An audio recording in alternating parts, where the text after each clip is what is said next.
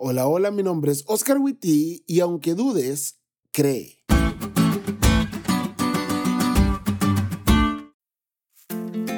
¿Alguna vez has dudado de alguna promesa que Dios ha hecho?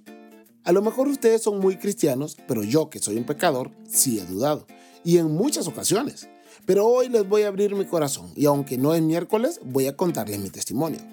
Dios me llamó al ministerio pastoral, pero en mi país no hay universidad adventista. Así que debía salir de casa, pero Dios me prometió que Él se iba a encargar del pago de la universidad, que sí, debía esforzarme, pero que Él milagrosamente iba a pagar semestre tras semestre en mi universidad.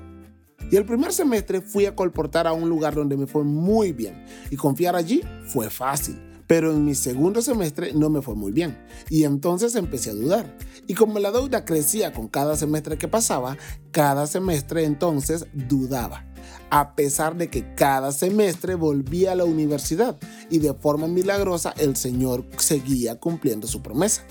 Ahora miro hacia atrás y me da tristeza haber dudado tanto, porque Dios siempre fue fiel.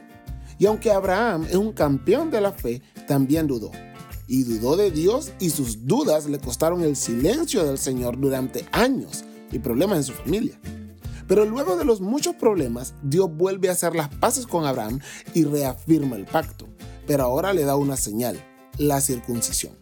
Y mira, no es el punto de este podcast ahondar sobre el por qué Dios hizo como señal del pacto con Abraham un acto tan peculiar como lo es la circuncisión. Pero lo que sí vamos a ver es la magnitud y alcance del pacto de Dios con Abraham y estableceré mi pacto entre mí y ti, y tu descendencia después de ti en sus generaciones por pacto perpetuo, para ser tu Dios y el de tu descendencia después de ti. Génesis 17:7.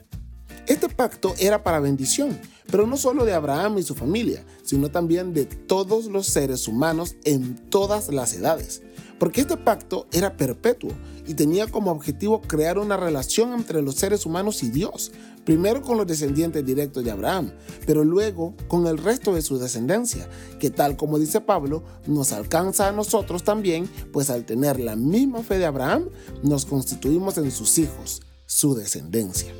Es decir, el pacto que Dios hizo con Abraham tenía como objetivo crear una relación entre Dios y sus hijos a través del sacrificio de Jesús la simiente de Abraham.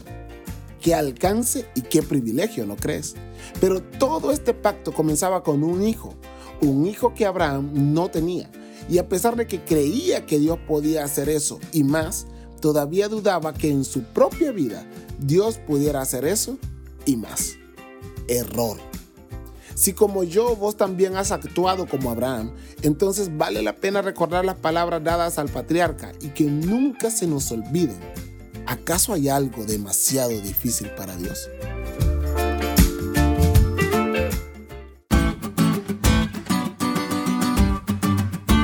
¿Te diste cuenta de lo cool que estuvo la lección? No te olvides de estudiarla y compartir este podcast con todos tus amigos. Es todo por hoy, pero mañana tendremos otra oportunidad de estudiar juntos.